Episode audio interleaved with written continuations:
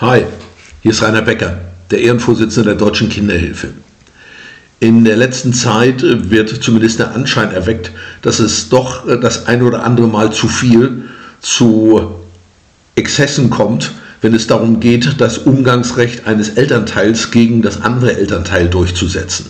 Dabei wird aber anscheinend gar nicht berücksichtigt, wie die Kinder dieses sehen. Und äh, dabei wird oft auch vergessen anscheinend, dass äh, es nach 90 des Familienverfahrensgesetzes verboten ist, unmittelbaren Zwang anzuwenden, um den Willen der Kinder zu brechen. Warum auch immer diese Kinder keinen Umgang wollen mit dem anderen Elternteil, aber das Brechen des Willens eines Kindes ist erstmal ein No-Go. Und die Anwendung unmittelbaren Zwanges äh, gegen ein Kind, äh, die kann nur die absolute Ausnahme sein, wenn dieses Kind andere Menschen gefährdet oder wenn es sich selbst gefährdet.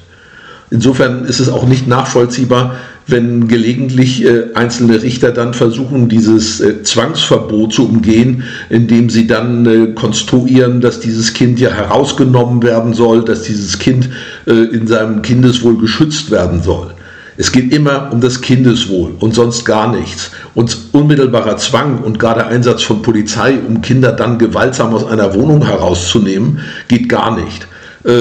Man möge nur mal darüber nachdenken, was sollen diese Kinder in ihrem späteren Leben von den Mitarbeitern des Jugendamtes, von der Polizei oder auch von dem Elternteil, das all dies zu verantworten hat, halten sollen.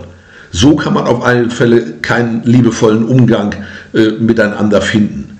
Zwang ist ein No-Go. Und das sollten auch unsere Richter akzeptieren.